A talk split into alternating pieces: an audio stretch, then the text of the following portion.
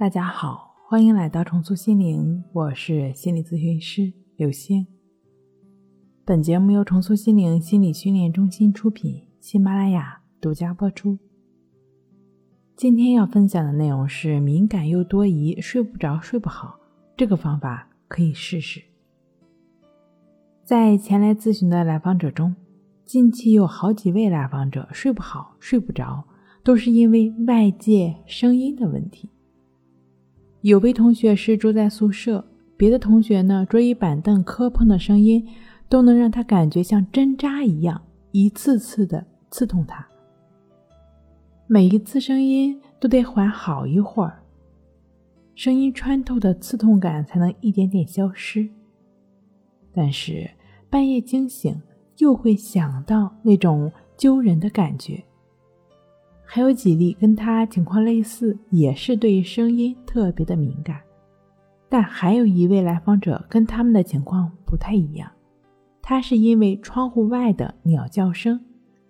如果说是人制造的声音，大家还能相互知会一声，可以避免，但鸟叫声几乎是不可能的。小鸟在你窗户边，你赶它走，一会儿它又回来了，但是。在另外一个方面来讲，那说明你的居住环境还不错嘛，不然鸟儿们怎么会安家落户呢？所以啊，事情都有两面性，都是矛盾性的。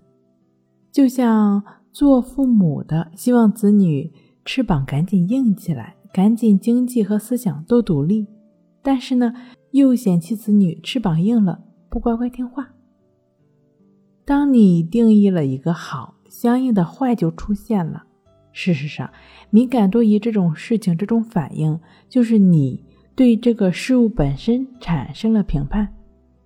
就像鸟儿在你窗户边叽叽喳喳，你仔细了解会发现，它一般会在清晨，可能会比你以往醒来的时间早一些。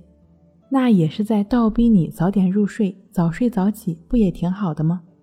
那你早起之后可以去运动，每天六千步是可以很好的预防身体疾病的。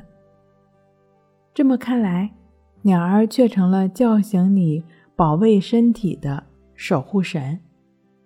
因此的话，要拒绝这种多疑啊、敏感啊、玻璃心，就一个技巧：抓住主要矛盾，不去评判。因为评判完全解决不了问题，你去行动就好了。对于别人的评判，完全不需要玻璃心。人生苦短，如何能为别人浪费呢？如果他说的是真的，那就积极的采取措施呗。就像鸟儿把你从清晨的梦境中叫醒一样，起来就去锻炼呗。如果他是针对你，或者纯粹的发泄情绪，一笑了之，知道他是什么人，敬而远之。至少在心理上远离他就行了。那么，你同样也要觉察自己是不是也在不经意间评判着别人。当你觉察到自己有评判别人的苗头的时候，就在心里默默的告诉自己：理解就好了，不需要接受。对于自己对自己的评判，还是省省吧，因为无论如何，只有抓住主要矛盾，你才是王者。你都在忙着为主要矛盾奔波，哪有心思玻璃心呢？对于失眠睡不好的朋友来讲，主要矛盾又是什么呢？睡眠是为了休整和恢复身体机能的，睡眠的主要矛盾就是休息，而不是某种的睡觉形式。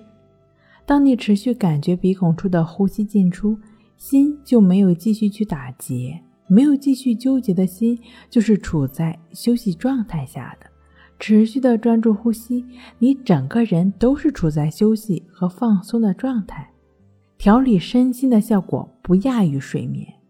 你当然不会再去执着于某种形式的睡眠了，恰恰这时身体需要，便会自然的进入甜美的梦乡了。睡不好，学关系，关系五分钟。算一熟睡一小时。好了，今天跟您分享到这儿，那我们下期再见。